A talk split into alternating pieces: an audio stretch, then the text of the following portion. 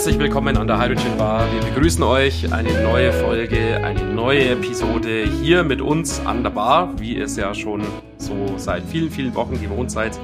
Und seit vielen, vielen Wochen gewohnt seid ihr auch die Stimme von meinem Freund Johannes. Hallo Johannes. Du bist auch. Hallo Martin. Ja, ich bin auch da. Wir sind auch heute nur zu zweit wieder in, in einer trauten Runde. Ja und haben natürlich wieder ein Thema mitgenommen, das wir gemeinsam besprechen wollen, ja. das auch relativ up-to-date ist, zumindest jetzt, wo wir es gerade besprechen. Mal schauen, wann wir es dann releasen. ja, genau, genau. Und wie man es dann so macht, wenn man sich gemütlich abends zu einem Feierabendbier ja, an der Bar trifft, man unterhält sich über europäische Gesetzestexte. Wobei das ja. jeder von euch, liebe. Hörer, ja auch machen würde. Ja, also ich muss sagen, der eigentliche Grund, warum wir sagen, wir müssen über das Thema jetzt reden, ist, weil wir das schon mehrmals bei uns zu Gast hatten. Und ja. zwar immer als, als Vorschlag und wo nicht genau bekannt war, wie sich das entwickelt. Ja. Da geht es um die Renewable Energy Directive im Prinzip und also wie dann grüner Wasserstoff bewertet wird. Mhm. Und jetzt wurde ein Delegated Act dazu erlassen. Also im Prinzip eine wie kann man das sagen, ein, ein Unter, Unterabschnitt von Eine Ausformulierung mit Details oder wie man es nennen möchte, genau. ja, genau, genau. Es gibt ja schon längere, schon längere Zeit eben ja die sogenannte Renewable Energy Renewable Energy Directive. Und jetzt gibt es also eben diesen sogenannten Delegated Act dazu, der quasi jetzt ausdetailliert, was eigentlich mit der RED, also mit der Renewable Energy Directive gemeint ist. Es ist ein bisschen so, viele von euch, liebe Hörer, sind ja auch äh, im, im Wasserstoffgeschäft unterwegs. Wir wissen das ja auch von dem Feedback, das wir immer wieder bekommen haben. Und ihr könnt euch vielleicht erinnern, es gab gerade in der Fahrzeugwelt ja lange Zeit eine Richtlinie, die EC 79 2009, die die generellen Anforderungen an Wasserstofffahrzeuge definiert hat. Und dann gab es eine Ausformulierung dazu, die EU 406 2010, die dann zum Beispiel die detaillierten Prüfprozeduren vorgeschrieben hat, also was alles zu tun ist, wenn man ein Wasserstofffahrzeug beziehungsweise Komponenten davon prüfen und auf die Straße bringen möchte. Und ein ähnliches Konstrukt, jetzt nicht genau das gleiche, aber ein ähnliches Konstrukt haben wir hier vor uns. Es gibt quasi eine Richtlinie, die oben drüber sitzt und wenig ins Detail geht und dann jetzt eben neu eine ein Dokument, ein Schriftstück, das dann jetzt ausformuliert, was damit eigentlich gemeint ist. Ja, es geht hier in diesem Schriftstück wirklich drum, was zählt jetzt eigentlich als grüner Wasserstoff? Was ist wirklich grün und ja. äh, im Idealfall natürlich so, dass man nicht irgendeinen anderen Wasserstoff, einen von diesen unzähligen Farben, hm. dann als grün verkauft. Ja. Das war im Prinzip die, die Herausforderung, die die EU da sieht und angegangen ist. Und da haben sie jetzt eine Definition erlassen, mhm. wo gesagt wird, grüner Wasserstoff muss wirklich aus erneuerbaren Energien hergestellt werden. Also Elektrolyseur und ein, ein erneuerbares hm, ja, Stromerzeugungsprojekt ja. muss zusammenkommen. Ja. Allerdings natürlich der Teufel steckt im Detail, Im Detail. wie so immer. ist immer nicht so ganz einfach. Wir hatten ja. das ja auch schon besprochen, als wir über diese Themen geredet haben, gerade mit, mit Patrick Huber mhm. zum Beispiel, wo man natürlich sagt, es ist nicht so einfach, da immer ein Elektrolyseur und ein, ein erneuerbaren Energienprojekt, eine Windkraftanlage oder Solaranlage dann aufzustellen, gerade weil Windparks haben irgendwie eine Genehmigungszeit von sieben, acht, neun Jahren, wo man vielleicht mit dem Elektrolyseur ja schon längst im Betrieb ist, ja, weil der ja, recht, ja. recht schnell im Vergleich dazu aufzustellen mhm. ist. Und dieses Thema ist jetzt die EU angegangen und hat da einige Definitionen erlassen. Und ich würde sagen, wir gehen einfach mal die Definitionen durch gemeinsam und überlegen uns, wann ist eigentlich grüner Wasserstoff grün. Genau. genau, das Klingt auf manche Hörer jetzt vielleicht abschreckend, aber Wie? so schlimm ist, ist es nicht. super interessant. Genau, ja, ja. Wir lesen also nicht irgendwelche Gesetzestexte vor, aber es gibt eine Reihe von Szenarien, die man beachten muss, weil, wie du es gesagt hast, der Teufel steckt im Detail. Weil natürlich so die generelle Struktur ist ja eigentlich logisch, ja. Wenn ich grünen Wasserstoff erzeugen möchte und landläufig wird halt grüner Wasserstoff als der Wasserstoff definiert, der eben aus erneuerbarer Energie erzeugt worden ist mittels Elektrolyse. Ja, dann brauche ich halt erneuerbare Energie und ich mhm. brauche Elektrolyse. Aber wenn es dann ins Detail geht, ähm, jetzt eben schwierig. Dann könnte man ja sagen, ja, ist es jetzt egal, wenn jetzt zum Beispiel der Photovoltaikstrom in Südamerika erzeugt wird und die Elektrolyse hier in Deutschland steht, ist das dann trotzdem noch okay?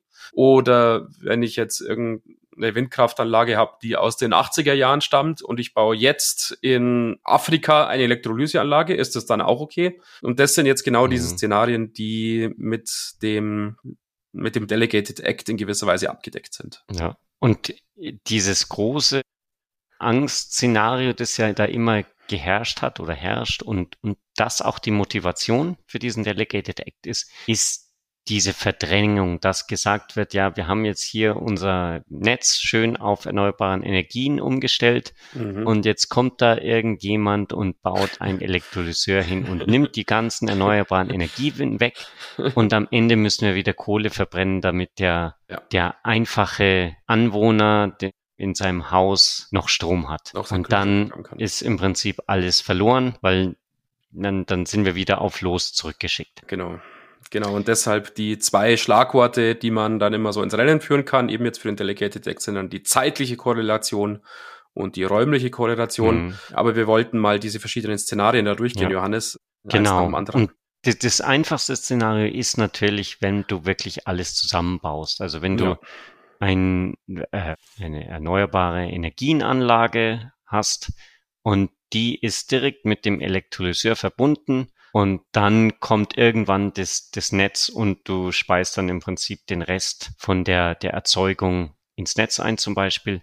Aber du beziehst jetzt keinen Strom aus dem Netz, um den Elektrolyseur zu betreiben. Ja.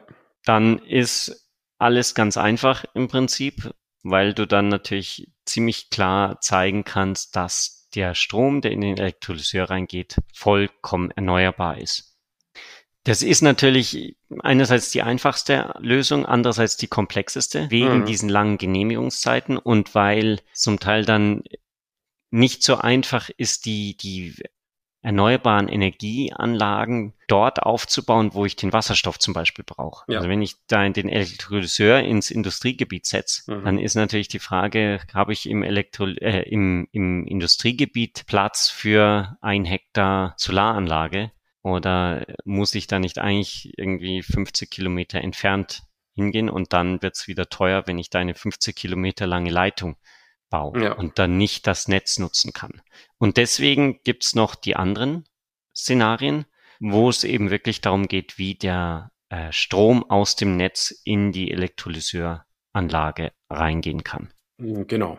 Und wenn wir zuerst kurz auf die zeitliche Korrelation eingehen, da geht's also los mit, ja, zeitliche Faktor, also das Ganze wird nicht sofort eingeführt, sondern erst im Jahr 2030 und auch mhm. erst nachdem sich die Member States, also die Länder der Europäischen Union, nach 2027, wie es hier formuliert ist, nochmal drüber beraten haben, ob sie es jetzt wirklich so machen wollen. Das heißt, da sind schon noch einige Netze und doppelte Böden eingebaut. Aber wenn es dann so kommt, dann wird ab 2030 also stündlich tatsächlich geschaut, erneuerbare Energie wird erzeugt und Wasserstoff wird erzeugt, muss also dann innerhalb von 60 Minuten tatsächlich passieren. Es reicht also nicht, wenn man sozusagen jetzt im Sommer Photovoltaikstrom erzeugt und dann irgendwann im Januar Wasserstoff erzeugt. Das geht nicht, sondern dann gibt es tatsächlich eine stündliche Korrelation. Und ja, und bis dahin, also bis zum Jahr 2030, gibt es zumindest eine monatliche Korrelation. Also der Strom muss im selben Monat erzeugt worden sein, wie der Wasserstoff erzeugt wird. Diese Sommer-Winter-Verschiebung mhm. ist damit also auch ausgeschlossen. Und es, es muss aber erneuerbarer Strom sein. Also wirklich, ja. man kann nicht sagen, gut, ich schließe mich da ans, ans Netz an und dann, dann passt es schon. Man muss nachweisen, dass es wirklich erneuerbarer Strom ist, der in dieser Zeit, in dieser Stunde erzeugt wird. Ja. Entweder durch ein Power Purchase Agreement, also so einen, so einen langfristigen Liefervertrag, wo man wirklich definiert den Strom einkauft. Mhm. Oder dann gibt's wieder so paar Regeln, wenn zum Beispiel in dieser Netzzone sowieso 90 Prozent ja. des Stroms aus Erneuerbaren stammt, dann ja. kann man einfach sagen, gut, dann, dann ist der Strom, der dann ins Elektro in den Elektrolyseur fließt, auch erneuerbar. Ah, der ist dann einfach erneuerbar. Eine, eine spannende weitere ja, ich will nicht sagen Ausnahme, aber eine Fußnote ist auch, dass diese zeitliche Korrelation ja automatisch als erfüllt gilt, wenn der Strompreis niedrig ist. Mhm. Wenn der mhm. Strompreis also unterhalb von 20 Euro pro Megawattstunde liegt. Wir sind es normalerweise hier im Podcast gewohnt, den Preis für Wasserstoff ja in Euro pro Kilogramm so ein bisschen anzugeben, aber die Europäische, Europäische Union ist da jetzt eher auf diese Megawatt eingestiegen. Also unter 20 Euro pro Megawattstunde liegt, wird die zeitliche Korrelation automatisch als erfüllt angesehen. Ah, das heißt, wenn niemand Strom haben möchte und der entsprechend super hm. günstig ist, ist damit automatisch dieser Faktor der zeitlichen Korrelation erfüllt. Hm. Genau. Es ist aber nicht ganz so einfach, denn es gibt dann natürlich noch die örtliche ähm, genau. Korrelation. Weil da, da kommt man natürlich gleich zu diesem Punkt, wenn der Strom billig ist, dann ist wahnsinnig viel Strom im Netz und dann sagen die natürlich, da muss man wieder vorsichtig sein, dass es kein, äh, kein, kein Stau im Netz gibt. Mhm. So wird es beschrieben. Also wenn ich dann im, im Norden Deutschlands wahnsinnig viele Windräder drehen habe und da ist der Strom im Überfluss da und im Süden von Deutschland läuft mein Elektrolyseur, dann muss ich natürlich auch schauen, dass der Strom darunter kommt und mhm. nicht quasi die, die Leitungen glühen. Ja. Und das ja, genau. muss man eben auch nachweisen. Da kann man dann auch mit diesen Power Purchase Agreements arbeiten, zum Beispiel, dass man sagt, ich kaufe den, den Strom wirklich von dieser erneuerbaren Energienanlage und dann wird wieder über die Preissignale geschaut, ist auf dem Weg von der erneuerbaren Energieanlage zum Elektrolyseur ja. kein Netz, kein Netzstau ja. vorhanden. Was uns wieder ja so ein bisschen zurückführt auf diese Episode, die wir vor kurzem hatten mit dem Elektrolyseur in Wunsiedel, hm. wo genau ja dieses Faktum zum Problem wurde bezüglich der Strompreisbremse, weil der Strom ja explizit von einem bestimmten Windpark da gekauft hätte werden sollen, zu einem verhältnismäßigen niedrigen Preis, eben halt nahe zu dem Erzeugungspreis. Und sich das dann ähm, ja mit dieser Strompreisbremse der Bundesregierung ganz und gar nicht vertragen hat und dann zu Problemen geführt hat. Hier wird es jetzt quasi auf der europäischen Ebene quasi so, ja, so gefordert oder so vorgeschrieben, man muss es so machen, um eben diese räumliche beziehungsweise die geografische Korrelation einhalten zu können. Und und es gibt dann wieder natürlich ein paar so Fußnoten oder Details, die dann zu beachten sind, halt logischerweise. Wenn man jetzt einen Offshore-Windpark hat, ist es in manchen Fällen wahrscheinlich jetzt nicht praktikabel, jetzt auf dem Meer auch den Elektrolyseur zu haben. Da gibt's dann Regeln, wie sowas dann halt gehandhabt werden muss. Das heißt, da muss die geografische Korrelation so sein, auch dass an dem Punkt, wo der Strom sozusagen an Land ankommt, äh, diese Zonenregelung hergestellt ist. Ähm, aber es ist tatsächlich relativ strikt, wo dann Wasserstoff erzeugt wird in Bezug darauf, wo der erneuerbare Strom erzeugt worden ist. Es gibt dann nochmal eine Zusatzklausel, wo es darum geht, wie hoch die, die Carbon Intensity von dem mhm. Strom ist. Also das ist anscheinend eine, eine Sache, die von Frankreich ziemlich stark gepusht mhm. wurde. Die sagen, im Prinzip, wenn die, die Bidding Zone weniger als 18 Gramm CO2 pro Megajoule an, an CO2-Emissionen hat, was ungefähr 65 Gramm CO2 pro Kilowattstunde entspricht, dann ähm, kann man die, die grundsätzlich das Power Purchase Agreement, den Strom, den man da bezieht, als komplett erneuerbar sehen und ja. gleichzeitig, dass er diese zeitliche und geografische ja. Korrelation erfüllt. Also im Prinzip muss ja. nur noch einkaufen und muss mich um nichts anderes mehr kümmern. Und ihr wisst natürlich alle, worauf das abzielt, nämlich natürlich auf den Atomstrom oder auf den Strom, der eben aus Nuklearenergie in Frankreich erzeugt worden ist, hm. der natürlich verhältnismäßig niedrige CO2-Emissionen hm. mit sich bringt oder relativ äh, ein niedriges CO2-Äquivalent verursacht. Und der ist also nach dieser Regelung formal und offiziell ja, damit geeignet, um grünen Wasserstoff zu erzeugen. Ja, wo, wobei, also da habe ich auch einen interessanten Artikel gelesen. Das ist, geht dann, musst du ins Detail schauen. Man muss trotzdem erneuerbaren Strom nutzen. Also okay. man braucht ein Power Purchase Agreement mit einem Windpark oder, oder Photovoltaikanlage. Aber im Prinzip, wenn dann kein Wind weht und kein, keine Sonne scheint, dann kann ich plötzlich den Atomstrom nutzen weil ich die, diese zeitliche und räumliche äh, Korrelation nicht mehr nachweisen muss. Ja, okay. Also in, insofern ist es ist anscheinend, also ja, es ist schon irgendwie möglich, aber mit, mit paar Hintertürchen und ja. da gab's halt wirklich diese große Diskussion. Da kommt jetzt irgendjemand und macht den, was ist das, pinker Wasserstoff? Ja. Oder, oder Türkiser? Keine Ahnung. Ich muss da die Ja, Farben das wechselt auch gerne mal. Das, also diese teilweise sagt man ja auch gelber Wasserstoff zum ja. Nuklearwasserstoff, aber also. das ist ja. Gut, also der, der nukleare Wasserstoff, den kann ich jetzt plötzlich als grünen Wasserstoff verkaufen. Ja. Genau. Also ja, aber eben auch nein, weil ich ja trotzdem noch äh, die, die gesamte Strommenge, die ich dann im Jahr nutze, quasi als Power Purchase Agreement von ja. einem Solarpark zum Beispiel ja. kaufen muss. Und jetzt merkt man wahrscheinlich auch, warum das Ganze so lange gedauert hat, weil dieser Delegated Act, der ist ja jetzt wirklich schon seit, ja, man muss sagen, seit Jahren eigentlich so geschwebt und jeder hat so ein bisschen drauf gewartet, ja, wann kommt's denn jetzt endlich? Und jetzt ist es soweit und man sieht relativ eindeutig, finde ich, ich weiß nicht, wie es dir da gegangen ist, Johannes, aber man sieht relativ eindeutig, warum da so ein, so ein Fight, so ein Kampf mhm. entstanden ist weil ja doch relativ viele Wenns und Abers mhm. und Hintertürchen und so eingebaut sind. Ja. Und natürlich das größte Hintertürchen quasi, zumindest aus meiner Sicht das größte Hintertürchen, was ich vorhin schon erwähnt habe, ist, dass 2028 das Ganze nochmal angeguckt mhm. wird und ja. geguckt wird, ja, bringt uns das wirklich was? Ist das wirklich so, wie wir uns das gedacht haben? Mhm. Oder ging der Schuss in die falsche Richtung los und dann sozusagen halt rechtzeitig, bevor dann die Regeln verschärft werden oder noch strikter einzuhalten sind, eben ab dem Jahr 2030 nochmal das Ganze angeschaut wird.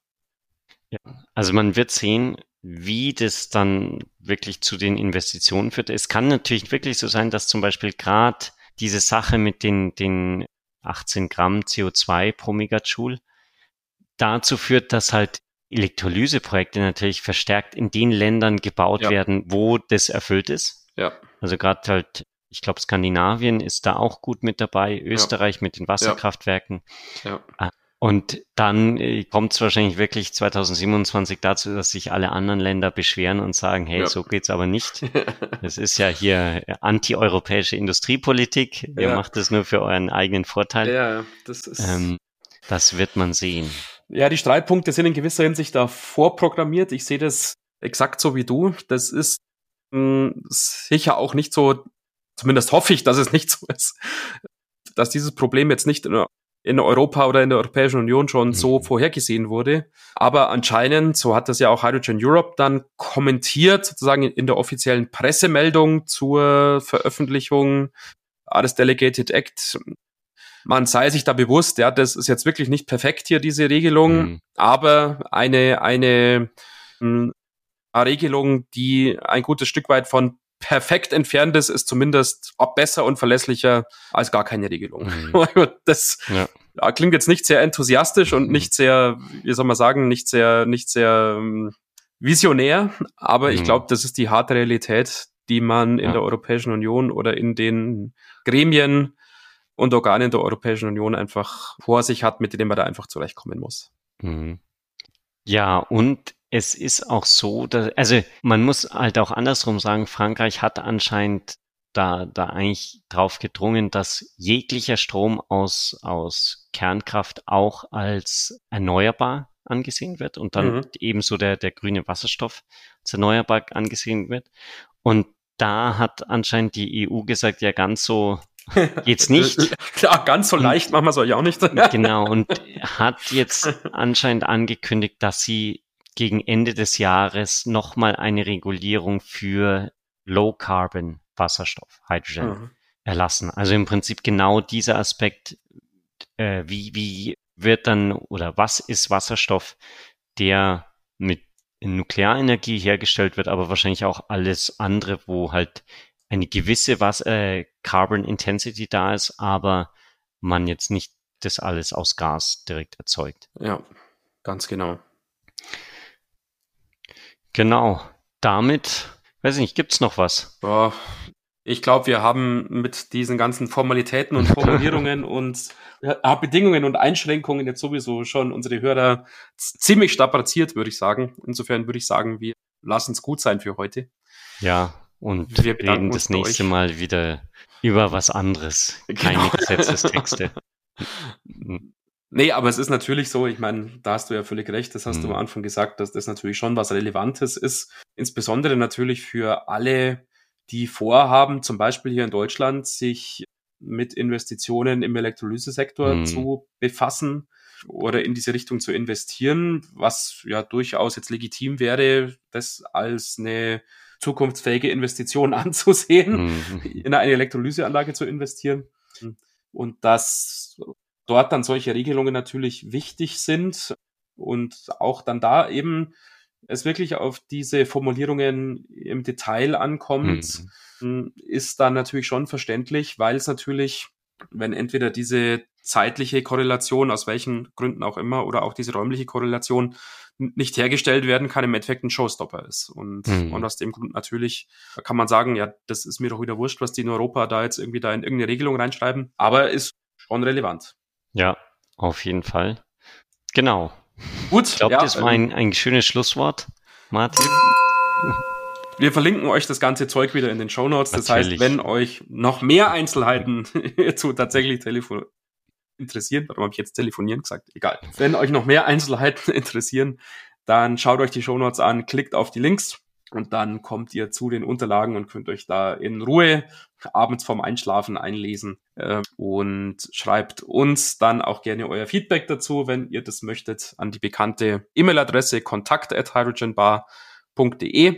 oder natürlich wie immer schaut gerne auf der Webseite vorbei. Da gibt's auch ein Kontaktformular, das ihr nutzen könnt, wenn ihr nicht den Weg über euer E-Mail-Programm gehen wollt, dann könnt ihr das Kontaktformular auf der Webseite nutzen www.hydrogenbar.de.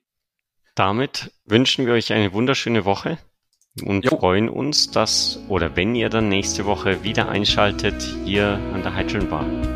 Genau. Wir freuen uns, euch in der nächsten Woche wieder zu hören. Macht's gut bis dahin. Servus.